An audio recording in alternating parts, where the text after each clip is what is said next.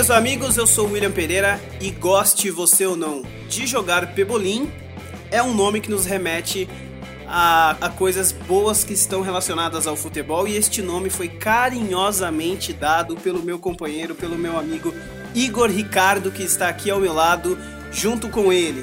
Eu estarei com você toda semana para falar sobre futebol. Ô Igor, belo nome, parabéns pela iniciativa e seja bem-vindo aqui ao nosso podcast que enfim saiu do papel. Obrigado, um bom momento para você que está ouvindo a gente. É, antes de mais nada, obrigado pela atenção, pelo, pelo carinho de, de aceitar dar esse play, de aceitar dar esse clique no projeto que a gente finalmente está colocando para andar. Que eu e o William, a gente, nós somos amigos há muito tempo e a gente sempre pensou o é, que, que a gente pode estar tá fazendo junto para manter para falar de futebol, que, é que a gente mais gosta de fazer, né? Que a gente. que foi a coisa que uniu, né? Que história linda. Que fomentou essa amizade. E. É, de princípio é só agradecer e vamos que vamos. Por que Pebolim? Pebolim porque veio rápido esse nome, né? Muito rápido. A gente tem essa memória afetiva atrelada ao futebol desde a infância e para quem é da nova geração pode não fazer muito sentido, pode ser que você que é de 2000 para cá, eu acho, né? Sim, sim. Nunca sim. tenha sequer ouvido falar do nosso querido Pebolim, do Totó, né? Sim. Dependendo de onde você estiver ouvindo. E foi para muita gente o que inseriu a, a, o futebol na vida. Exato, junto com o futebol de botão. O futebol de botão muito, e muito futebol popular. de rua e e já que eu falei das novas gerações, o videogame também, né? Por que não? Por que não? E nós esperamos que vocês consigam ter pela gente o mesmo carinho que se tem pelo Pebolim e por tudo que leva a gente a estar tá perto, a estar tá acompanhando o nosso querido esporte bretão, o futebol. Com certeza. E a proposta do podcast é exatamente essa: é falar sobre futebol, sobre a nossa ótica, né? Sim. Você joga Pebolim? Eu não jogo pego bolinho, cara, porque faz um tempo já que eu não jogo, na verdade. É só o nome mesmo. Eu então. tinha, é, eu tinha um pouco de, de, de, de, manejo com essas coisas quando era mais novo, mas aí depois veio o tal do videogame e Sim, mas o videogame, é. cara, no videogame aí é outra conversa, é outra história e enfim, você é meu amigo, você sabe. Sim, vamos ao que interessa então. O Brasileirão tá a todo vapor, começou há poucas rodadas, já temos alguns times que começaram muito bem, a exemplo do Palmeiras, outros que surpresa, de, de maneira surpresa estão mal demais, como por exemplo o Grêmio. Por onde você quer começar, Igor? Vamos começar pelo começo, lá em cima, ponta da tabela, Palmeiras. Cara, eu, eu venho pensando bastante sobre o Grêmio, porque é curioso que a gente sempre fala muito sobre tempo de trabalho, sobre assimilação de ideias, sobre implementação de modelo de jogo. E o Renato Gaúcho foi um cara que chegou lá em 2016, né? Sim. E chegou com aquela peixe de treinador paisão, agregador, que o pessoal costuma o pessoal costuma colocar muito em caixinhas, né? Costuma dividir muito, segregar muito os tipos de treinadores que a gente tem no futebol brasileiro. E acabou que o Renato surpreendeu muito, cara. Ele chegou com uma comissão técnica nova, é, com um jogo plástico, agradável, interessante. Já foi campeão de cara da Copa do Brasil. Depois, em 2017, já conseguiu ganhar a Libertadores também. E, e se colocou como diferente, se colocou como o cara que, que rompeu os preconceitos. E é curioso o que está acontecendo agora com o Grêmio. Porque o Grêmio não perdeu a cara, o Grêmio não perdeu a identidade. Mas a sensação que dá é que não sei, desgastou para você? Então, é, é, é, é, realmente surpresa, porque é o time que jogava um futebol muito bonito. Talvez o melhor do Brasil no ano passado, acho que com certeza, talvez. Sim, sim, com certeza. Né? E, e, perdeu algumas peças, acho que nem esse é o, o ponto. Sim. Perdeu o Arthur, que até foi que, pro Barcelona. Sim, faz, faz diferença, né? Um jogador importante. O Luan. Sim, né? O Luan deu uma caída. Uma caída gigantesca. Inacreditável, cara. Gigantesca e de repente nada flui. Sim, nada tipo... o, no, na primeira, na primeira, na segunda rodada, né, na derrota pro Fluminense, o Renato ainda falou na, na coletiva de que aos poucos o Grêmio voltaria pro seu lugar, que não é lá embaixo, obviamente. Só que até agora não aconteceu. Sim. Né? A gente imagina que o Grêmio vai voltar pro seu lugar lá em cima. Sim. Só que já já estamos numa altura que precisa, vai ter a parada, né, para para Copa América. Pra Copa América. E, e é preocupante. O estilo de jogo é o mesmo. Contra o Santos, por exemplo, o time perdeu, o Santos jogou muita bola, foi um ótimo jogo de, Sim, se assistir. Com certeza. mas em nenhum momento se desesperou, continuou mantendo a, a, a proposta de jogo, chegou ao gol que diminuiu o placar, só que simplesmente não, não consegue. É, é, o resultado, na verdade, né? O, o, o, jogo contra o Fluminense, eu acho que ele é a síntese perfeita do que está acontecendo. Porque o Grêmio começa bem, faz 3 a 0 em questão de 20 minutos, mantém a proposta, mantém a pegada, só que o Fluminense começa a demonstrar uma reação ainda no primeiro tempo e o Grêmio simplesmente não não demonstrou saber como lidar com aquilo taticamente, fisicamente, até emocionalmente, porque às vezes parece que você tá com o jogo na mão e quando o adversário vem, você se assusta, você se assusta, aquilo acaba virando uma avalanche e você perde o controle. Foi o Barcelona contra o Liverpool, viu o time vir, exatamente. não tinha repertório para se livrar. Travou, travou, exatamente. Não, não conseguia, não tinha repertório não tem muito repertório, mas Sim. não tanto, vai, mas a coragem do Renato de manter a ideia, de não retrair ou de não fechar a casinha, como é muito comum a gente ver por aí o torcedor pedir, ou Sim. então até nas, nas mesas redondas e tal. O Renato mantém, o Grêmio consegue reproduzir aquilo, mas os resultados simplesmente desapareceram, ou então eles vêm, depois param, depois oscila. O é, que, que você vê como, como resolução para isso. O que, que pode ser feito? Porque é aquele momento onde o torcedor olha pro time e fala: beleza, o time ainda é o mesmo, ainda joga com a mesma cara, não é problema de elenco, porque toda essa fase nova do Grêmio começou num momento onde o Grêmio contratou caras que muitos times ou muitos torcedores poderiam entender como refugos, ou como, como caras velhos demais, ou como caras que não fazia sentido. Conseguiu agregar um elenco muito é, é, é versátil, né? Misturou base, misturou Sim. jogadores mais experientes. E. Será que não é sorte, azar? É difícil falar, cara, porque parece que há um desgaste e existe muito essa. Aí vai de cada um fazer juízo de valor, dizer se é desgaste, se interfere muito, se interfere pouco, porque começa a se falar porque aí vai vir a pausa da Copa América e aí o time vai ter tempo para treinar, vai ter tempo para descansar e aí tudo vai ficar bem. Deve ser muito prazeroso trabalhar com o Renato, ele deve falar a língua. Ele é, acho que é um cara muito bem quisto, assim, na, nas rodinhas, né? A gente vê no Renato um cara que tem todo um respaldo do mundo com a torcida, porque foi campeão como treinador, foi campeão como jogador, é um ídolo do clube, ganhou estátua um dia desses e tal. E ele pode vir a ser o exemplo de que a gente precisa aqui no Brasil de entender que não é um momento de oscilação que vai desmanchar todo um trabalho que foi bem feito.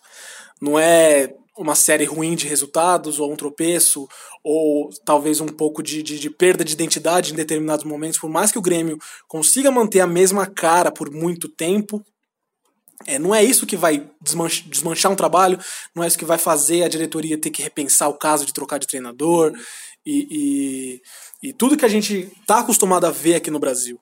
Eu acho que esse caso que o Renato está enfrentando no Grêmio agora pode ser é, a chance do Grêmio mostrar que podemos sentar, podemos ver o que está acontecendo de errado, podemos corrigir né, e seguir em frente e ir no caminho de reencontrar os resultados mesmo, sabe? Às vezes, aqui no Brasil, uma, uma sequência de cinco ou seis jogos pode ser o fim do mundo, enquanto a gente vê exemplos que acontecem na Europa, onde o time tem um primeiro turno ruim no campeonato nacional, e isso acaba custando o título lá na frente, né? E tá tudo bem. Né? Aí no final da temporada eles sentam, vê o que falta de elenco, vê o que falta de, de, de, de padrão de jogo, de acertar e conversa, sabe? Corrige. E aí no outro ano o time vai enfrentar a temporada com um projeto que já está em andamento. Um projeto que já mostrou que pode funcionar. Um projeto que já mostrou que tem para onde ir. Né? E não é uma, uma lombada no caminho que vai simplesmente desmantelar isso tudo.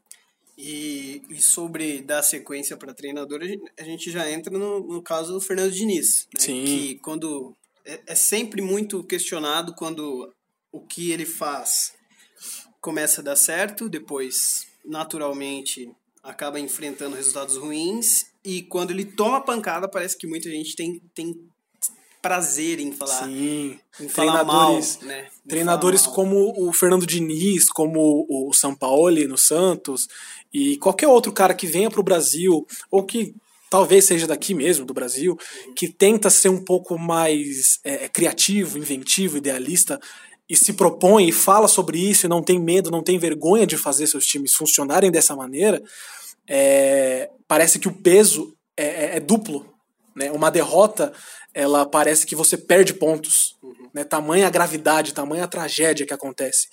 É, o, o Fernando Diniz ele é um cara que levou um Audax para a final de um campeonato paulista, jogando com autoridade, jogando com presença, enfrentou o Santos do Dorival, que também era um time conhecido por jogar bem, conseguiu se impor até na final. E o Santos que foi quem teve que se retrair para aproveitar o erro daquele time.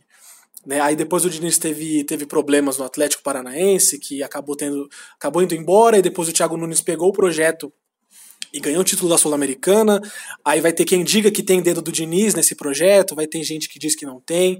É, eu, particularmente, sou dos, sou dos que acham que não tem, porque a cara que o Thiago Nunes deu pro Atlético é um tanto diferente da cara que o Diniz dava, mas isso não invalida o Diniz o fato do Diniz ter fracassado e ter sido é, é, substituído por um cara que teve sucesso não invalida o projeto que ele fez. Não invalida a, a tentativa, a coragem que ele tem para tentar jogar assim no Brasil, que é que tem se consagrado como uma cultura de futebol muito reacionária, uhum. né? E o São Paulo no Santos, ele vem conseguindo ter consistência, ele vem, ter, vem conseguindo dar uma cara, dar uma identidade, sabe? E não é porque ele perdeu pro Palmeiras, que já é o gancho porque a gente vai falar daqui a pouco, não é porque ele perdeu pro Palmeiras que tudo que ele fez, tudo que ele tá tentando fazer, joga no lixo, sabe? Ele ganhou do Grêmio com ideias parecidas, com uma escalação parecida, com uma formação parecida, e contra o Grêmio ele ficou como ídolo, ficou como gênio, ficou como o cara que vai dar certo no Brasil, e agora que perdeu pro Palmeiras, é como se ele fosse o pior treinador do mundo, o e que... O oportunismo é nojento. É um oportunismo ridículo, cara, é uma coisa que, que, que aleija muito, Sim. né? E a gente viu um, um, um choque de, de escolas, podemos dizer assim, né? No, sim. Fernando Diniz contra Mano Menezes. Sim, sim. O jogo do meio da semana foi bem ruim, muito ruim. Mas o de ontem, a gente viu um Fluminense que, com, com a cara exatamente do Fernando Diniz, o Fluminense que jogou contra o Grêmio. E os números aqui, né, não sei se são exatos, mas coisa de 40 chutes contra 4 nos dois jogos. Somando os dois jogos, né? Somando os dois jogos. 40, é, muita é, coisa. Quer dizer, tudo bem, acho que não, não há problema nenhum em você jogar de maneira defensiva. Não tem problema nenhum, só que simplesmente não querer finalizar, pedir pelo amor de Deus para não não deixa eu ficar na cara do gol, porque senão eu vou ter que chutar. o Mano Menezes, o que ele faz, ele, e ele bate no peito por isso, é, é, um futebol covarde, né, cara? Sim, cara. O que se cobra muito, a gente vê muito na internet, nos programas esportivos, é, falando as pessoas dividindo entre os treinadores medalhões Sim e os treinadores modernos. Geralmente, os modernos são os caras que tentam fazer um futebol bonito, com toque de bola desde o goleiro até o ponto esquerda, e triangulações e, e mudança de posição constante, enquanto, é, em teoria, segundo se diz, os medalhões, os mais velhos, são caras que são mais é, reativos, mais reacionários e, e, e que jogam feio, né? Essa que é outra, outra bobagem gigantesca. E essa rodada do, do campeonato, ela foi muito bacana para mostrar pra gente que não existe maneira certa de jogar. Né? O que se critica no Mano Menezes, o que se criticou no Filipão agora do, no Campeonato Paulista, em alguns momentos do ano passado, é a qualidade do futebol. E qualidade, quando a gente fala de qualidade, não, não tem a ver com o estilo de jogo. Tem a ver com você, dentro das suas características, executar o jogo bem feito. Exato. Né? O Filipão fez 4 a 0 no Santos agora, o Palmeiras fez 4 a 0 no Santos no jogo do sábado, mas o Palmeiras não abriu mão da, da sua identidade.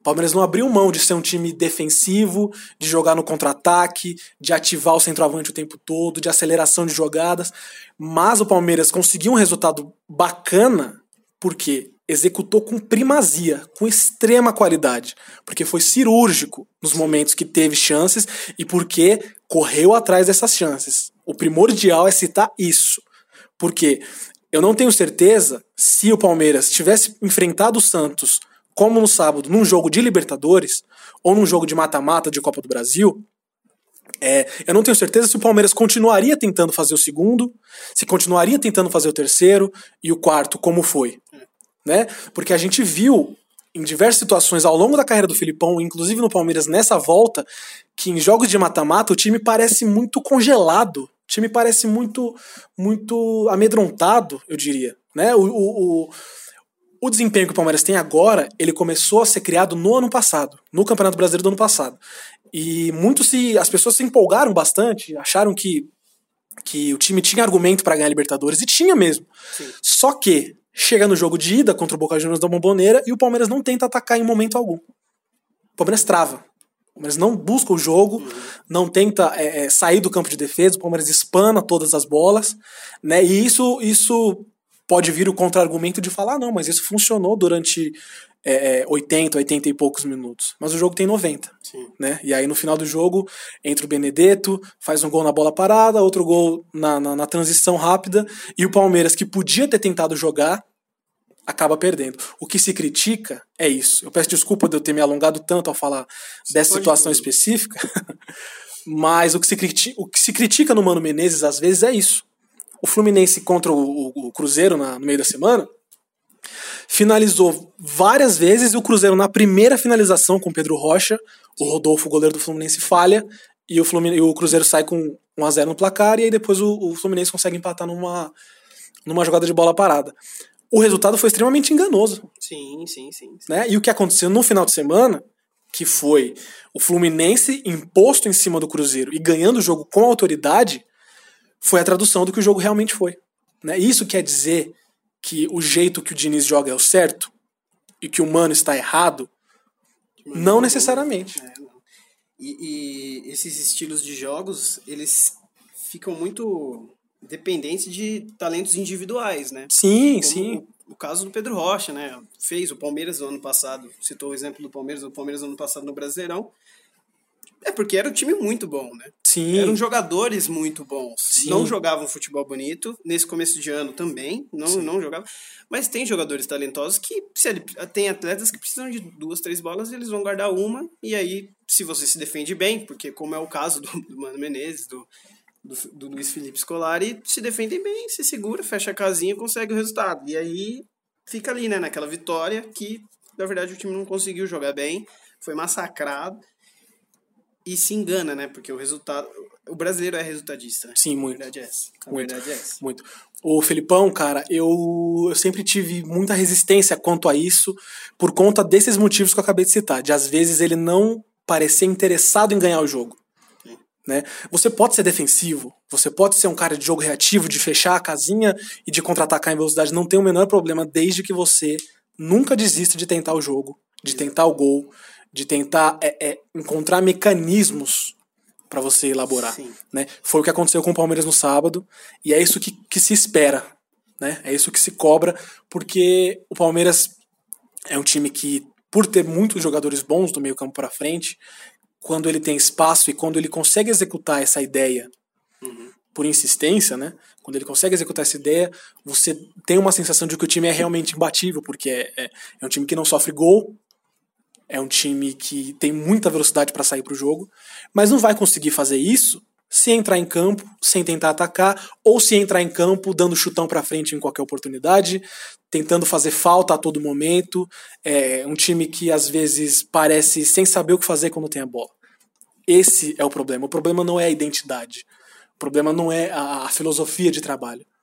Né? Se fosse, o Felipão não seria tão campeão quanto é.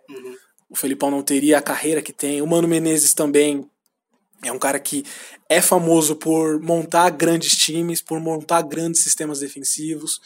E, e, e eu acho que essa rodada, com o que o Palmeiras fez contra o Santos e o que o Fluminense fez contra o Cruzeiro, a gente tem dois contrapontos.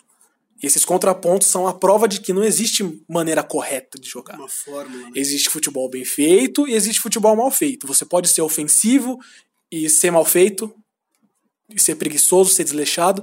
Você pode ser defensivo e ser mal feito, ser preguiçoso, ser desleixado. E você pode ser ofensivo e jogar muito bem.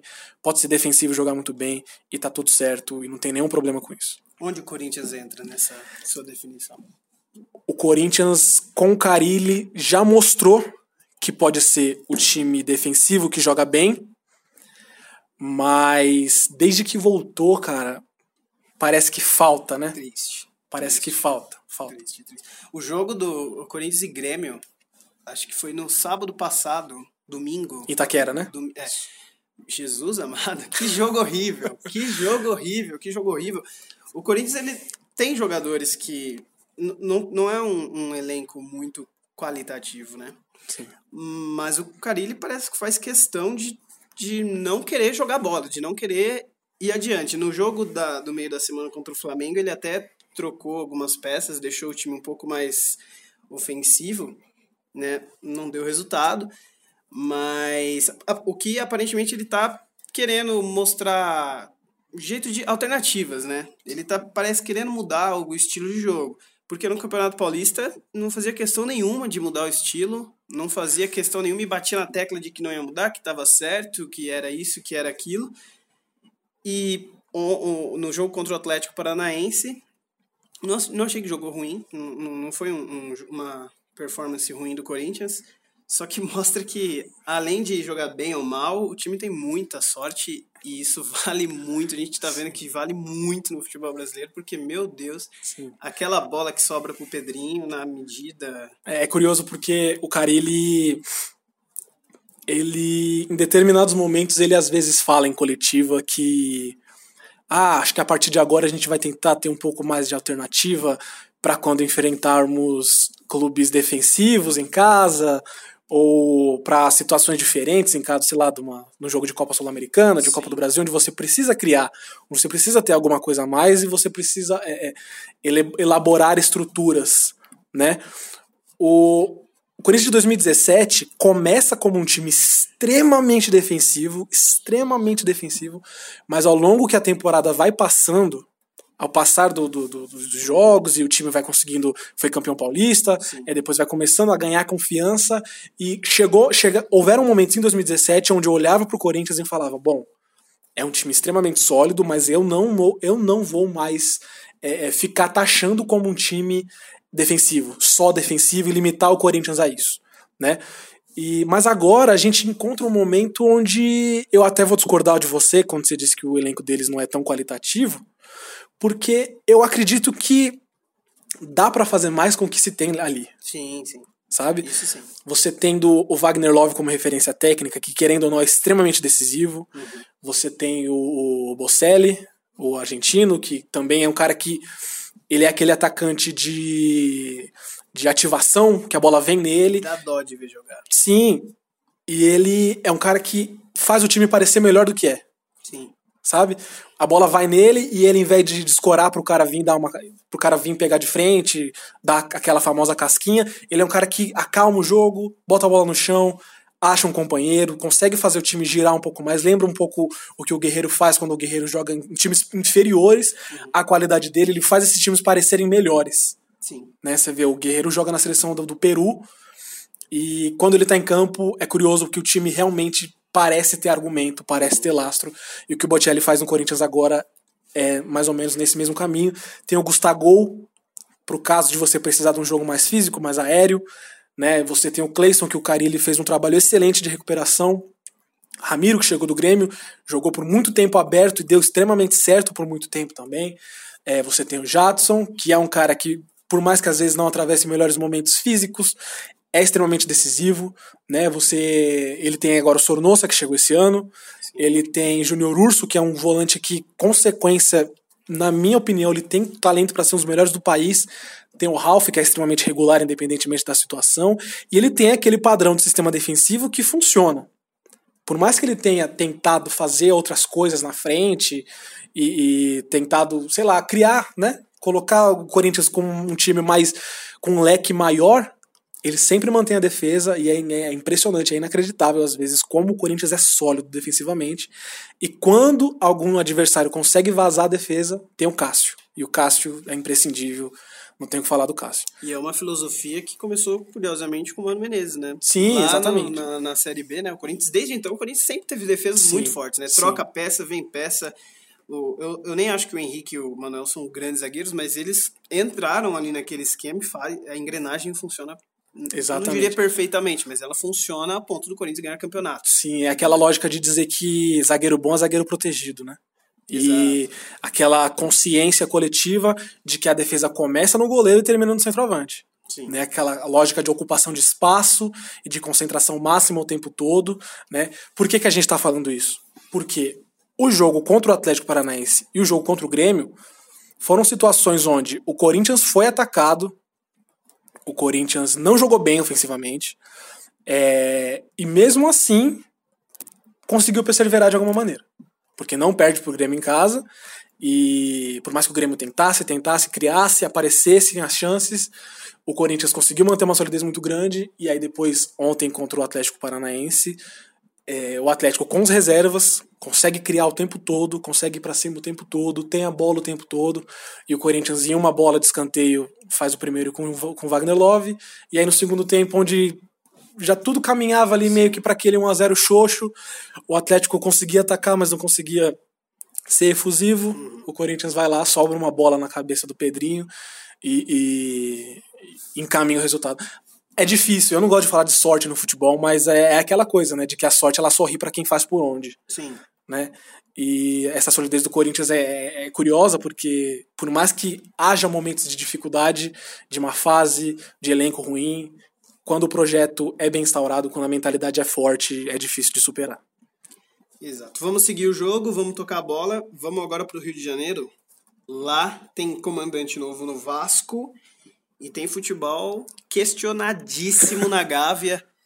O Fora Abel, você é adepto do movimento Fora Abel Braga? Muita gente é. Cara, o Abel, ele é um caso curioso porque ele é um treinador antigo já, da velha guarda, que, da velha guarda, que entra inclusive naquele assunto que a gente abordou no começo do, do podcast. Sim.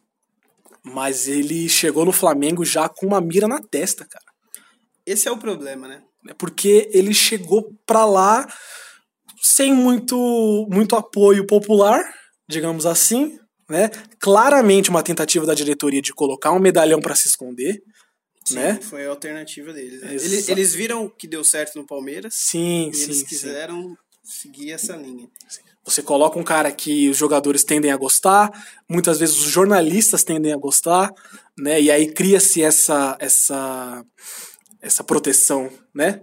Só que aí quando o resultado não vem, meu amigo. É o emprego difícil. mais difícil, acho, é. do Brasil é ser técnico somente, porque o Dorival veio basicamente sabendo que não ia ficar por conta de, de interesses políticos da diretoria. Sim. O Maurício Barbieri parece que tava ali, mas não, não, não agradava. Sim. Então é, é difícil, né? É a, difícil. Classe, a classe de Maurício Barbieri, de Zé Ricardo, Alberto Valentim, Roger Machado, Thiago Largue. A gente vai ter que fazer um episódio especial só para falar disso. Sim. Porque são caras que são jovens, têm ótimas ideias de futebol, tem muita, a gente percebe que eles têm muita, muita emergência, né, muita urgência de aprender e de estar tá no, no, no, convívio do clube grande e de, de, de, vencer e tudo mais. Mas em todos esses casos que eu citei e mais alguns outros, parece que falta aquele degrau a mais, aquele passo a mais, Sim. né? E o Flamengo, consciente disso, de que talvez não, não, não fosse capaz de bancar mais uma vez um cara jovem desse, foi atrás do Abel, né? E o Abel, porra, campeão, campeoníssimo no, no Fluminense e no Internacional e tudo mais. E, e, cara, a coisa simplesmente demora a andar. Né? Eu nem acho o trabalho do Abel seja tão ruim, especialmente falando do, do, do, campo ofensivo do Flamengo, mas é difícil de entender realmente. Sabe aquele time que você vê jogar e você vê que quando eles estão no campo de ataque, você, você pensa consigo mesmo, porra, tem algo acontecendo aí. Porque tem qualidade técnica. Muito. Você tem Everton Ribeiro, tem Diego entrando. Até demais. Até demais, né? Tem o Bruno Henrique, tem o Gabigol, tem toda, né? Uribe. Sim, mas a impressão que me dá às vezes é que o elenco do Flamengo foi mal pensado né, que chega no final da temporada e o clube com Pará e Rodinei brigando por vaga na lateral direita, né? O, a zaga com no momento que fecha a temporada só com o Léo Duarte de cara realmente confiável, o Luan prestes a aposentar, o Luan não, desculpa, o Juan prestes a aposentar como aposentou. E você fica pensando, bom, eles têm vários pontos a acertar aí, né? Aí eles contratam o Rodrigo Caio, que era um cara que nunca se firmou realmente aqui em São Paulo. Teve bons momentos, mas nunca se firmou. Não mexe na lateral direita. Né? Tem agora esse papo de que o Rafinha vai chegar no meio do ano, mas aí já se foram seis meses de uma temporada. Né? O, o René, que é um cara que eu defendo, é, que foi contestado pela torcida por muitos momentos, consegue manter uma regularidade. o Trauco, que é um cara que às vezes entra muito bem e parece que agora vai, uhum. depois não vai. Só o René na lateral esquerda, lateral direita, dois caras contestadíssimos, né? E aí você já tem o Everton Ribeiro e, e tem o Diego, tem o Rascaeta e tudo mais, mas parece que o Flamengo contratou muito a esmo, muito para fazer barulho, muito para, né, em vez de pensar realmente nas necessidades do elenco. E aí coloca o Abel Braga para fazer um jogo simples, mas, né, de acordo com a identidade que o Flamengo tenta ter, sempre tentou ter, de ser ofensivo, de ir para cima, e a coisa não caminha. E, e o professor? E o professor? Cara, eu. eu, eu, sou um eu acho dos que ele, caras. Eu acho que ele não vai, não vai fazer um bom futebol, mas acho é o suficiente pro Vasco não cair. Uhum. Porque é forte candidato. Mas eu acredito que, que com ele deva se livrar do rebaixamento, que eu acho que é o que o Vasco quer no momento. Sim, o Vasco precisa rever os próprios conceitos e parar de pensar só em sobreviver. É, porque em 2019, a gente, inclusive, parece um programa de 2008, porque a gente falou de Abel, a gente falou é. do, do Filipão. Enfim, em 2019, você não pode querer muita coisa do Vanderlei Luxemburgo, com todo respeito. É um dos melhores técnicos que eu já vi, mas eu acho que ele não tem muito a oferecer, principalmente para uma equipe como o Vasco da Gama. Eu sou um pouco suspeito para falar do, do Lucha, porque eu gosto muito do personagem. Sim. Né? Ele claramente entende horrores de futebol. Ele claramente tem muito, muito, muito lastro, né? E ele faz questão de falar que ele entende. Sim, ele faz questão de colocar isso e tudo mais. Mas, cara, qual foi o último trabalho realmente bom do Luxemburgo? Palmeiras de 2008? Teve depois, eu, eu não, não cara, lembro. Pra mim foi Palmeiras de, 2000, Acho que é. Palmeiras de 2008. Que foi, ele chegou no começo da temporada, o Palmeiras estava com uma caixa bacana para investir. A chegada da, da Fiat, né? Sim, e deixou ele fazer as coisas do jeito dele. Né? E aí ele buscam aqui, buscam ali, faz o time naquele 4-4-2zinho dele, e as coisas caminham, e o Palmeiras ganha o Paulista, e depois decai, e ele fica até 2009. Mas, cara, é difícil dizer o que se esperar do Vasco. É realmente difícil. Eu assisti o jogo contra o Havaí. o Havaí, que eles sofreram um empate, né? Eles abriram, sofreram um empate. E era muito nítido, não que eu espere que o Vasco já tenha uma cara com o Luxemburgo com uma semana de trabalho, mas é nítido que o time não, não, não, não tem um psicológico, não tem aquela qualidade técnica para imprimir algo mais vistoso, digamos assim, sabe? É difícil. É, eu não consigo imaginar o Luxemburgo fazendo um time com a casinha fechada para garantir uma permanência na Série A. Ele vai querer jogar um pouco. Sim. Né? Ele vai querer. Ele, eu acho que o ego dele não permite que ele consiga fazer um time mais conservador, mais retraído. Né? E é difícil falar que, que, que, o, que o Vasco tá fadado a fracassar, porque, né? Vai que. Sim. Mas eu, infelizmente, não espero muito desse trabalho. Né? Eu acredito que se o Lucha conseguisse pegar agora um projeto semelhante à situação que ele pegou o Palmeiras lá em 2008, 11 anos atrás, cara. É muito tempo. É muito tempo. Se ele conseguisse pegar um time com uma diretoria enxugada, sem tantos problemas políticos, com um elenco decente e podendo fazer as coisas do jeito dele, a longo prazo, é importante que se fale a longo prazo, talvez ele conseguisse fazer algo. Essa é outra questão. Será que o Vasco pretende ter o Luxemburgo a longo prazo? Pois é, o Vasco é, é, é, é confuso demais, porque todo esse problema político é, e, e, briga de chapa, briga de oposição e situação, uhum. o Vasco, o futebol ficou à parte. Sim. Né? O futebol não virou. É nem segundo plano, é terceiro. Sim, quarto. sim, o futebol virou meio que, ah, vamos tentar fazer o que der para fazer. E, e, e, se sobreviver, sobreviveu. Se cair, joga e sobe de novo e que tal. É uma pena, né? É uma pena. A gente sabe que o, passado recente do Vasco não dá, não permite a gente entender que eles vão manter o Luxemburgo por muito tempo. Né? A gente associa muito também essa questão do longo prazo e tudo mais a treinadores jovens, né, que estão começando e tal. A gente vê no Palmeiras o Filipão, que chegou no meio do ano passado e tem contrato até o final do ano que vem. Sabe? Um senhor de 70 anos. Entende? E, e, por, que, que, eu, por que, que eu citei o Filipão? Porque o Luxemburgo é um cara que devia ter esse mesmo tipo de mentalidade. Devia respeitar mais a própria carreira, devia ter se resguardado um pouco mais em vários momentos. Né? Eu não sei se é um casamento que, que promete, mas Eu não tenho boas perspectivas, não. Eu torço para estar errado, porque eu gosto muito do Luxemburgo. Eu tenho uma simpatia muito grande pelo Vasco. Mas, enfim, vamos esperar, né? Falamos de um futebol muito questionado, agora vamos para outro futebol questionado. Question... É, é, joga mal o Manchester City do Guardiola. Acho que o... não é um trabalho a longo prazo o Pep Guardiola. Né? Ganhou simplesmente. Não, não ganhou tudo, porque não teve a Champions.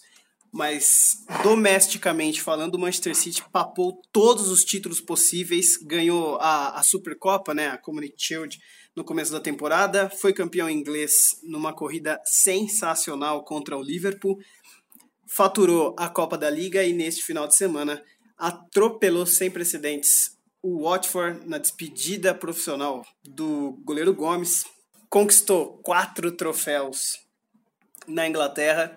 É, é um péssimo momento para ser odiador do Guardiola, né? Cara, é, é, engraçado porque esse odiador do Guardiola vai olhar esses quatro títulos e vai falar: Ah, mas ele não ganhou a Champions. É um personagem, eu acho. É, é igual. É um personagem, mas tem gente que, que cara, você sabe. Será que, que doente, Só dá assim? o braço a torcer quando o cara ganha tudo.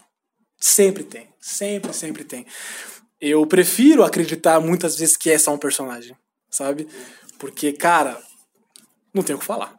Não tem. Não tem o que falar. E o, o, ele até disse, né, que tudo bem, perdeu a Champions, mas o importante é, é conquistar títulos e tal. Eles queriam pra caramba a Champions League. Sim, acredito que ele ficando tempo suficiente. Vai ganhar. Vai ganhar em é algum momento. Tempo, é toda vez a tendência é que o City chegue sabe? Ao menos que aconteça uma tragédia daquelas inacreditáveis, a tendência é que o City siga chegando longe. E em algum momento vai ser campeão, sabe?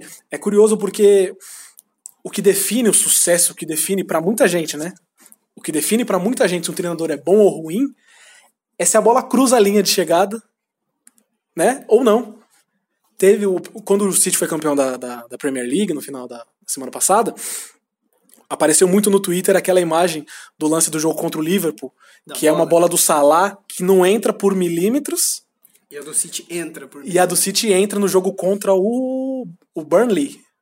Foi, no, foi fora de casa, acho que contra o Burnley, talvez. Foi contra o Burnley. Talvez. Quase certeza. É. E, ou seja, na Champions League a mesma coisa. Né? Foi um gol do, do, do Fernando Llorente de braço.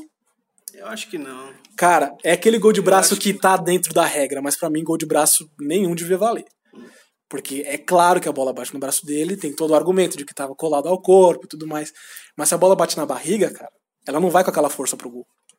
Entende? É, mas eu ainda acho que o gol foi legal. Sim. É, me dói, me dói, me dói, me dói falar isso, mas eu acho que o gol foi legal. Pois é.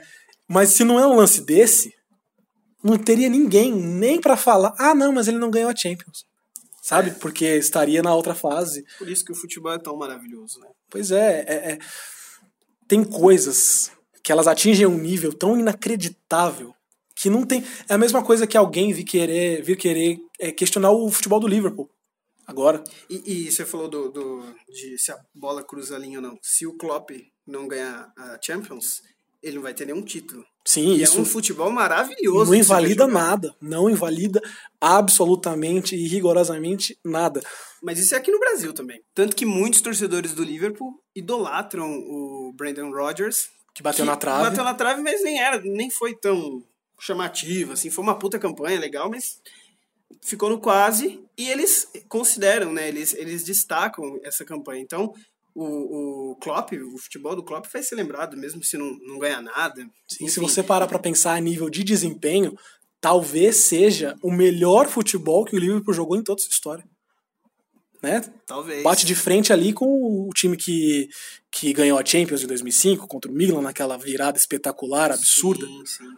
É, né? Ainda é melhor. Acho que desde que existe Premier League, né, no, no começo ali do, dos anos 90, acho Liverpool que é o, nunca jogou tão bem. É o melhor, não sei se é o melhor time, mas porque o, isso que, que o, o Liverpool e o City são elencos que não são tão numerosos. Sim. Né? Tanto que o, o Manchester City, os jogadores jogaram demais em, em, questão numérica, né? Sim. E o Liverpool também, tanto que teve essa, essa recaída no, na temporada na Premier League, porque o Alexander Arnold machucou, o Klopp acabou emprestando o Klein e aí teve que improvisar e muita gente questionou o Klopp por conta disso, né? E então, de elenco, talvez não seja o melhor, mas o jogo jogado no campo, com certeza nenhuma é o melhor. É, tomadas de decisão erradas sempre vão acontecer. Igual o, o Guardiola mandou, aceitou vender o Sancho pro, bar de, pro Borussia Dortmund e o Sancho virou um puta de um jogador. Sim, é, essas histórias. Tem coisa que não dá para prever. É. Tem coisa que às vezes você acha que vai conseguir sobreviver ou que não vai fazer tanta diferença quanto o Klein. Qual era a importância do Klein no Liverpool? Sim, sim, sim. Ninguém, eu tenho certeza que do, dos torcedores do Liverpool, quando o Klein foi emprestado, nenhum deles deve ter visto tanto problema nisso. Ninguém ia prever que o Alexander Arnold ia passar por um momento de lesão. Embora né? seja arriscado você não Sim. um. Também acho que é arriscado. É, mas assim, é um erro. É um erro, acontece. Normal, comum, comum. A questão é que o desempenho, futebol apresentado são incontestáveis, tanto no caso do City quanto no caso do Liverpool. E aí eu vou tirar um pouco de licença e, inclusive, com muita dor no coração também, adicionar o Tottenham nessa lista. Sim. Né? E eu acredito que futuramente a gente possa adicionar também é, o Chelsea, o Arsenal e talvez até o Manchester United, dependendo de como as coisas caminharem. Lá no Manchester United a situação tá difícil, né? No Chelsea, não sei, depende muito se derem sequência pro Sarri, o que é um pecado se não derem. É muita questão de ponto de vista, né? O cara? Chelsea é o time mais brasileiro da Europa, Em que sentido você fala? em que em sentido de não dar é, tempo. Ah, a máquina de destruir treinadores. É complicado. O Chelsea. Cara, muito se fala que o Chelsea não deu certo com o Sarri, que é melhor deixar ele embora, que não sei o quê. Cara, o Chelsea conseguiu che- chegar em terceiro, na frente de um Tottenham finalista, na frente do Arsenal, que passou por um, um, um momento muito longo sem perder Uhum. né? E aí depois começou a tropeçar doidado. E na frente do Manchester United, que muita gente colocou como sensação e que muita gente chegou a falar: ah, não, porque vai ser difícil o United não jogar a Champions na próxima temporada. E o Chelsea passou por dificuldades, teve problemas de identidade com o Sarri, porque o elenco não tinha. Sim, problemas de vestiário. Passou por, problemas de identidade, pois o elenco claramente ainda não é o que ele quer. Tá lá em terceiro, cara, classificado, E com pode terminar a temporada com Pode terminar a um temporada com título, título. europeu, né? Pois é, exatamente. Tem que manter. O Chelsea vai passar por um problema aí de não poder contratar, né? Por uma, ou- Pois é. uma ou duas temporadas. Duas temporadas. Duas temporadas. Vai perder o Hazard pro Real Madrid, é iminente, infelizmente não tem o que fazer. Mas a melhor coisa que o Chelsea pode fazer é se manter fiel a uma identidade de jogo, porque vai passar por vacas magras, né? Tem que acreditar no projeto, né? Pois é, tem que manter um projeto. A menos. E se mandar o Sarri embora, o Chelsea vai se ver obrigado a apostar num cara jovem, porque dificilmente um medalhão vai aceitar pegar o Chelsea nessa situação. É. Né? Meu irmão que, que gosta do Chelsea, ele, ele sonha que o Sarri vá embora e entre o Lampard no lugar, que conseguiu subir com o Derby County. É um conto de fadas muito É, bonito, né? exatamente. É um É isso que eu ia falar. A diretoria do Chelsea não pode se dar o direito de pensar em conto de fadas numa situação como essa. O, o Manchester United caiu num conto de fadas, mas eu acho que é, é injusto até comparar. Sim, o, é injusto O por- eu acho que, que Deu motivos. É. E eu acho que não foi errado, não. Acho. Talvez eles se precipitaram em anunciar no, no- Antes da hora. É, antes da hora. Isso. Mas eu acho que foi a decisão correta. Eu acho que agora é, a gente sim, a gente pode analisar o trabalho do Solskjaer, porque ele vai pegar uma temporada do começo, vai ser a Sim. primeira temporada inteira dele. Sim. O Manchester United tem jogadores que não precisam estar ali, provavelmente vai ter uma reformulação e aí sim a gente pode analisar. Mas eu acho que foi uma decisão correta, mas talvez o momento que ela foi tomada não foi. pode Isso. ser questionada, né? Assina embaixo, cara. Eu acho que o ideal seria esperar a temporada acabar, ver como que o time absorve, porque sempre tem aquele período ali, no primeiro, segundo, terceiro mês até, onde tudo inacreditavelmente dá certo. Sim. E depois tudo começa meio que. O cimento começa a secar, a identidade de jogo firma, e aí o time tende a oscilar um pouco, e às vezes volta, né? E às vezes não volta. A gente não sabe o que, que a gente pode é, é, garantir pro Manchester United com o Solskjaer. Pois é. Bom, nosso tempo está esgotando, vamos seguir o barco, vamos tocar agora bem rapidinho. É, ainda na Europa, o Bayern faturou o título, nenhuma surpresa, né? O Borussia parecia que ia ganhar, mas, mas não conseguiu. E despedidas do Robin, do Ribéry do Rafinha. Será que o Rafinha vai pro Flamengo? Sim ou não? Sim, acho que sim. Sim. É. Na Itália, ainda tem uma rodada, a Juventus já é campeã, mas ainda tem briga interessante. Atalanta, Internacional e Milan brigam por duas vagas na Champions. A Internacional, a exemplo da, do que foi no grupo da Champions, poderia ter dependia só de si para conquistar a classificação. Mesma coisa no fim de semana e tomou um vareio de bola do Napoli, 4 a 1 e vai para a última Que que rodada se precisando passa, ganhar. O que, que se passa? Né? Porque a Juventus se firmou como né, grande atiradora da Itália. E aí, sempre que algum time muda de treinador ou que vem um investimento maior de fora, fala: Ah, o Milan vai voltar, a Inter vai voltar, a Roma agora vai. E não vai. E fica só Juventus e, e mantém. E, e- eu não sei. Nada muda, né? Nada muda, cara. Às vezes a gente, igual na Premier League, há um tempo atrás a gente tinha todo o dinheiro do mundo, tinha os melhores jogadores do mundo, mas na, a nível europeu os times da Inglaterra não conseguiam chegar. Era uma vergonha. O que aconteceu? Mudança de mentalidade em quase todos os times. City com Guardiola, Liverpool com Klopp, Tottenham com Pochettino, agora o, o Chelsea com Sarri, o Arsenal com Unai Emery. Conseguiram emplacar quatro O resultado finalistas. já tá aí, né? Independente de quem ganhar o título, são duas Entendeu? finais, coisa que- histórica, né? Pois é, acho que O- falta essa esse, essa virada de chave na Itália. Eu não sei se são treinadores, eu, eu, eu acredito que, que tem a ver com a qualidade técnica de material humano, de jogadores. O futebol italiano precisa voltar a atrair os craques como tinha nos anos 90 e no começo dos anos 2000. É, por falar em treinador, o, o, o Alegre já não Sim, fica né, na Juventus. Bem lembrado. Né, tem muito. Não sei quem vai. Tem muito pra Juve. bafafá, ninguém sabe quem vai pra Juve, ninguém sabe quem vai pegar o Milan. Pois é. O Conte provavelmente vai pra Inter. A Inter que dificilmente vai ficar com, com, Spalletti, né? com o Spalletti, né, muito questionado. E colocam o Conte como um provável substituto para ele na Internacional. Enfim, vamos lá, vamos seguir. É, Outra, só queria destacar também o meu querido Betis, que o Kik Setien também não fica para a próxima temporada. Sério, cara, eu não tava sabendo. Fiquei, fiquei decepcionado. Por quê? Acho que aquela queda de rendimento no meio da, da- nessa temporada agora, né, ali de de março pra frente, É foda, o cara. time Eu lembro. não, não conseguiu não conseguiu Manter. É, Eu já lembrei do, do Botafogo com o Jair Ventura. O Jair Ventura leva o Botafogo Sim. longe na Libertadores nas quartas, não foi? Foi Com um elenco fraquíssimo, péssimo. fez muito pro que se esperava. Rodrigo Pimpão. Pois é, cara. E aí o time naturalmente cai, naturalmente era esperado, Sim. e o cara roda. É a mesma coisa no, no, no Betis. É, a gente vê como era o Betis antes e, e antes e com o Kiki. Sim, né, é, é muito improvável que vá voltar a apresentar o nível de futebol que apresentou na primeira Sim. metade da temporada, cara. É um Sacou técnico- o Barcelona. Sim, Hã? e encerrou com vitória contra o Real Madrid Sim, ontem sim. 2 a 0 no Bernabéu. Tudo bem que o Real Madrid já não, não tinha mais Pois ânimo nenhum, mas enfim.